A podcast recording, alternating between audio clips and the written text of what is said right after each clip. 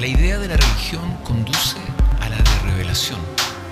Aunque muchas veces se ha intentado explicar la religión independientemente de la revelación, en la actualidad se cree cada vez más que toda religión tiene su origen en la revelación. Y este es el más acertado punto de vista al respecto. Si Dios no se hubiera revelado, habría sido imposible para el ser humano conocerlo. Y no hubiera sido posible tener religión en general. A. Observaciones generales acerca de la revelación. Antes de considerar las diferentes clases de revelación que Dios ha concedido al ser humano, es necesario hacer algunas observaciones generales acerca de la revelación. 1. La idea de la revelación. El intelecto humano es incapaz de comprender totalmente a Dios. El ser humano no puede conocer a Dios en lo más profundo y recóndito de su divino ser. Solo el Espíritu de Dios puede examinar las profundidades de Dios. Primera de Corintios 2.10. Es imposible que el ser humano llegue a tener un conocimiento perfecto de Dios, porque para lograr esto pregunta en el libro de Job niega enfáticamente que el ser humano sea capaz de comprender el infinito. ¿Puedes adentrarte en los misterios de Dios o alcanzar la perfección del Todopoderoso?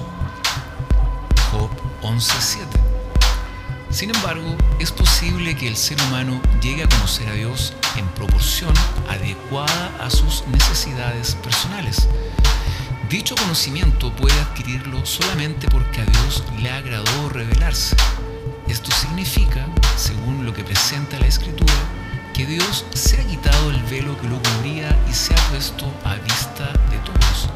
En otras palabras, Dios ha divulgado cierto conocimiento de sí mismo al ser humano, de manera que la humanidad puede conocer, adorar y vivir en comunión con Dios. 2. Diferencias en la idea de la revelación. Con el pasar del tiempo se logró distinguir dos clases de revelación divina, la revelación natural y sobrenatural y la revelación general y especial. En términos generales, hay aspectos paralelos entre estas dos clases, aunque también poseen diferencias particulares que merecen atención. A. Revelación natural y sobrenatural. Esta diferencia se basa en el modo en que Dios se revela. En realidad, toda revelación es de origen sobrenatural porque proviene de Dios. Sin embargo, existe una diferencia en el modo en que Dios se revela. La revelación natural es aquella que se manifiesta por medio de los fenómenos de la naturaleza y que incluye la propia formación del ser humano. No es una revelación que se comunica por medio de palabras, más bien se manifiesta por medio de hechos concretos, lo cual es sumamente significativo. Hablando figuradamente, se puede decir que la naturaleza es como un gran libro en el que Dios ha escrito con letras grandes y pequeñas y del que se puede aprender acerca de la bondad y la sabiduría de Dios, de su eterno poder y naturaleza divina. Romanos 1.20. Por otra parte, la revelación sobrenatural es aquella en la que Dios interviene en el curso natural de los eventos, los cuales usa de un modo sobrenatural, incluso cuando usa medios naturales para intervenir, tales como los sueños y la comunicación oral directa. Es una revelación verbal y que se basa en la realidad, en la cual las palabras explican la realidad y ésta ilustra las palabras. B. La revelación general y especial. La segunda diferencia gira en torno a la naturaleza y el objeto de la revelación de Dios.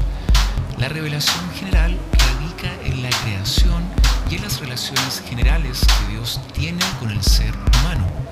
Esta revelación se dirige al ser humano, el cual es considerado simplemente una criatura de Dios portadora de su imagen y tiene como meta cumplir el propósito para lo cual el ser humano fue creado. Esto puede lograrse únicamente cada vez que éste conozca a Dios y goce de la comunicación con Él. Por otra parte, la revelación especial radica en la obra redentora de Dios. Se dirige al ser humano como pecador. Se adapta a las necesidades morales y espirituales del ser humano caído y tiene como propósito conducir al pecador a Dios por medio del conocimiento específico del amor redentor de Dios revelado en Cristo Jesús. Esta revelación no es como la revelación general, luz que alumbra a ser humano, sino que es una luz que ilumina el camino de aquellos que el Espíritu Santo ha hecho receptivos a la verdad. 3. Negación de la revelación divina. De una u otra forma se ha negado muchas veces la existencia de la revelación divina. Se ha negado la revelación general y la especial, aunque la primera en menor grado que la última. Negación de la revelación general. Es obvio que el ateo rechaza todo tipo de revelación dado que niega la misma existencia de Dios. Y lo mismo hace el agnóstico que no cree que el ser humano pueda conocer a Dios y se refiere a Él como el gran incognoscible. Los panteístas a veces aparentan creer que Dios se revela. Sin embargo, la idea de revelación no encaja en su esquema de creencias porque no reconocen la existencia de un Dios personal que puede revelarse consciente y voluntariamente. Y aunque lo reconocieran, Dios no tendría ningún objeto al cual revelarse, porque para ellos Dios y el ser humano son una misma cosa. B. Negación de la revelación especial.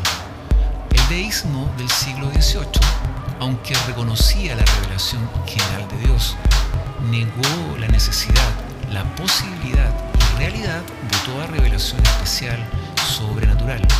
Consideró que la revelación general era suficiente incluso para el ser humano caído y presupuso que esa revelación no reflejaba con suficiencia la sabiduría o el poder de Dios. Parece que se quería dar a entender que a Dios le faltaba la sabiduría suficiente o el poder necesario para crear bajo toda condición un mundo que cumpliera con todos los requisitos de una revelación divina.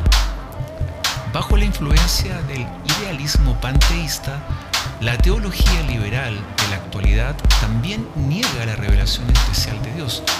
Relega la Biblia a una parte de la revelación general de Dios y sencillamente elimina la diferencia entre lo natural y lo sobrenatural.